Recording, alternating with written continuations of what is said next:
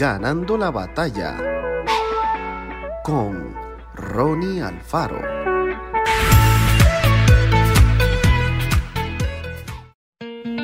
Y comenzando desde Moisés y siguiendo por todos los profetas, les declaraba en todas las escrituras lo que de él decían.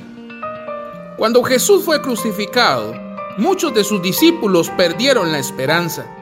Casi todos se olvidaron de que había prometido volver a la vida y no prestaron atención a las instrucciones que él había dado.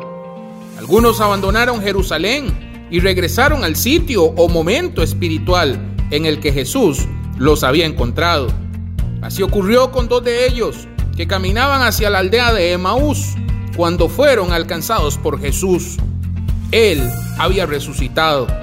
Jesús se les acercó y les habló pero ellos no lo conocieron.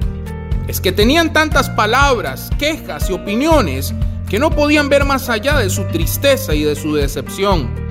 Como los demás discípulos, ellos esperaban que Jesús fuera un caudillo revolucionario que derrotara a los romanos y consiguiera la victoria para Israel. Por eso, no habían creído aquello de la cruz, y mucho menos la promesa de volver a vivir. Entonces Cristo los confrontó con la verdad prometida en la Biblia y les mostró quién es Él en realidad.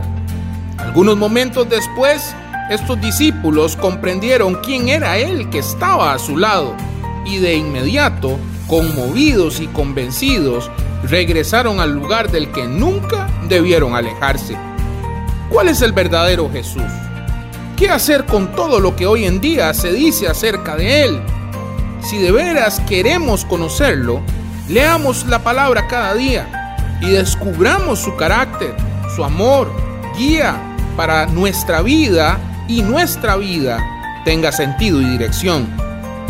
Leamos la Biblia diariamente para conocer a Jesús y aprender de su ejemplo. Que Dios te bendiga grandemente.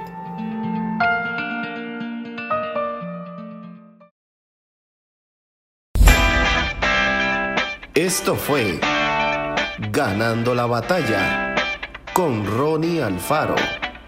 Y recuerda, síguenos en Spotify y en nuestras redes sociales para ver más.